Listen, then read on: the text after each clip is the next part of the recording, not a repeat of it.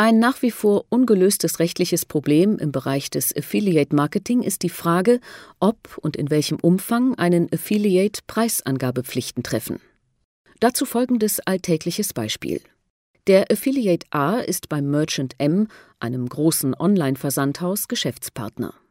Um Provisionen zu erhalten, bindet A auf seiner Webseite Werbematerialien des M ein sodass zahlreiche Produkte des M auf der Homepage des A angezeigt werden. Die Frage ist nun, ist A verpflichtet, die einzelnen Preise der umworbenen Gegenstände bereits auf seiner Webseite zu nennen? Oder reicht es aus, wenn der Interessent die Preise erstmals auf der Webseite des M findet? Diese Frage war bislang, soweit ersichtlich, noch nicht Gegenstand einer gerichtlichen Entscheidung. Insofern herrscht hier noch eine unsichere Rechtslage. Die alles entscheidende Norm im vorliegenden Fall ist § 1 Preisangabenverordnung.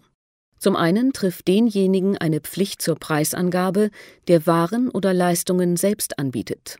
Zum anderen gilt die Pflicht auch dann, wenn durch den Anbieter für Waren oder Leistungen unter Angabe von Preisen geworben wird nun wird der Affiliate denken, prima, alles klar, ich biete ja selbst keinerlei Waren oder Dienstleistungen an, sondern bewerbe lediglich die fremden Angebote des Merchant. Also greifen für mich die Bestimmungen der Preisangabenverordnung nicht. So einfach ist es dann doch nicht. Denn die Rechtsprechung fasst unter den Begriff des Anbieters nicht nur den eigentlichen Verkäufer, sondern versteht den Begriff erheblich weiter.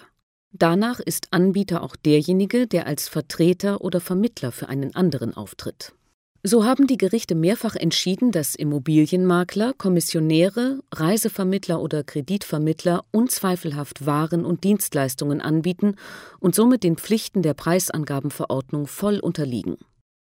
Angesichts dieser Rechtsprechung besteht kaum Interpretationsspielraum, den Affiliate nicht als Anbieter einzustufen, denn er steht zum einen über den Merchant in wirtschaftlicher Beziehung zum angepriesenen Produkt, zum anderen nimmt er in aller Regel gerade nicht die Rolle eines unabhängigen Dritten ein, sondern preist bewusst subjektiv und parteiisch die Angebote des Merchant an.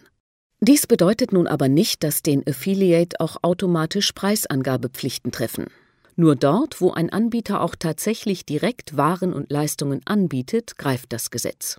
Entscheidend ist somit, ob lediglich eine unverbindliche Werbung oder bereits ein hinreichend konkretisiertes Angebot vorliegt. Die Rechtsprechung legt auch hier einen sehr weiten Begriff zugrunde, um dem Schutz des Verbrauchers gerecht zu werden. So fassen die Gerichte auch die Fälle, in denen der Käufer lediglich zur Abgabe eines Angebots aufgefordert wird, als Anbieten aus. So zum Beispiel bei bloßen Schaufensterauslagen, Warenkatalogen mit Bestellzetteln oder beim Teleshopping. Nur dort, wo es für das Zustandekommen eines Vertrages noch weiterer Angaben bedarf, liegt noch kein Angebot und somit auch kein Anbieten vor.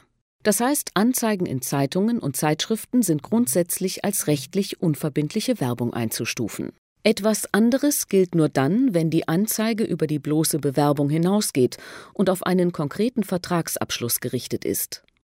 Übertragen auf unser Affiliate-Beispiel zwischen A und M bedeutet dies nun, auch wenn A die Inserate des M auf seiner Webseite einbindet, so wird diese Darstellung in aller Regel nie so umfassend sein, dass nicht noch wichtige Details zwischen dem potenziellen Käufer und dem Merchant zu klären wären. Insofern handelt es sich bei den Inseraten lediglich um Werbung und nicht um Angebote, sodass den Affiliate keine Preisangabepflichten treffen. Hiervon gibt es jedoch zwei wichtige Ausnahmen. Erstens wird in der Anzeige ein Preis genannt, dann ist der Affiliate zur vollständigen und wahrheitsgemäßen Preisangabe verpflichtet.